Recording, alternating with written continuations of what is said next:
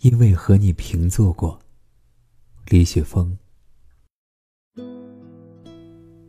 巷口前的街上是一家一家的小餐馆，都是经营稀粥、面条、馒头一类的家常饭馆。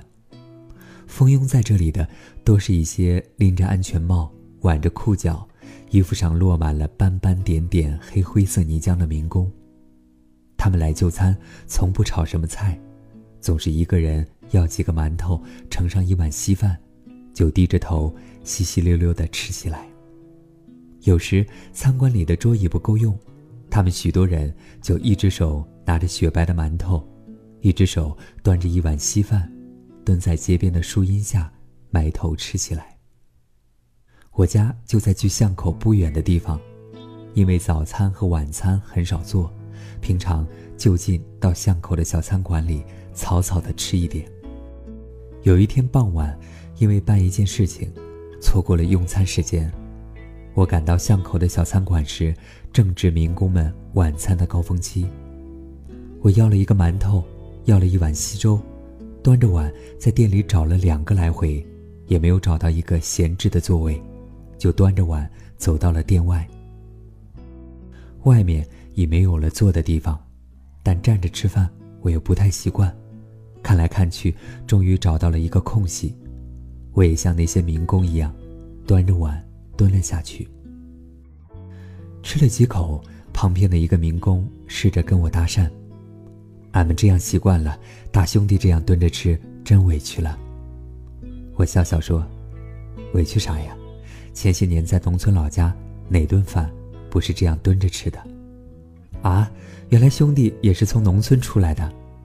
旁边的几个民工高兴地说：“有人说，怪不得呢。”要不兄弟能来这样的地方吃饭。有人说，咱农村出来的就是跟城里的人不一样。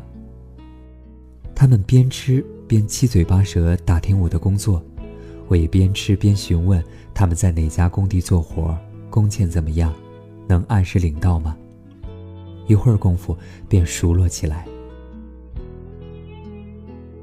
深秋的时候，家里要装修房子。从城外拉回来一车的细沙，要从大门外运送到三楼去。妻子说：“这是出力的活儿，需雇几个有力气的民工来。”我说：“我去找民工吧。”妻子说：“你这人面软，不会砍价。如今这民工们要价狠着呢。”然后他就去了。不一会儿，便从巷口的街上带了几个民工过来。这几个民工也不说话，立马就铲的铲，扛的扛，干了起来。妻子得意的站在一旁，低声跟我说：“这一堆沙子运到三楼去，别人家至少要掏五百元呢，我砍到了三百元。”沙子很快就运完了，那几个民工边拍打身上的沙尘，边往外走。妻子掏了三百元，递给一个年龄稍大的民工说：“大哥。”这是你们的工钱。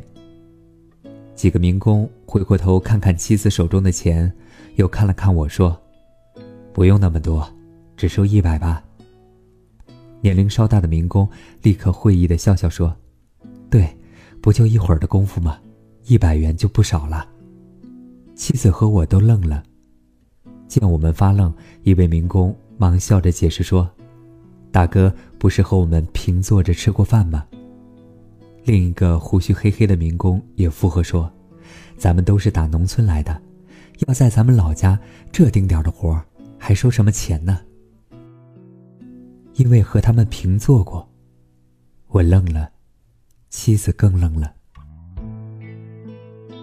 平坐或许是一种尊重，平坐或许是一种亲近，平坐或许是一种情感。在这个世界，我们常常抱怨别人的皎洁，我们常常抱怨别人对自己的不公，我们常常感觉自己深陷生活与社会的连环漩涡。但你想没想过放下自己，让自己同那些来自社会各角落的人平起平坐一次？和你认识或陌生的人经常平坐吧。和你的生活、社会平坐吧。你会发觉，这个世界每颗心灵都有温度。这个世界芸芸众生，各有自己独特的光芒。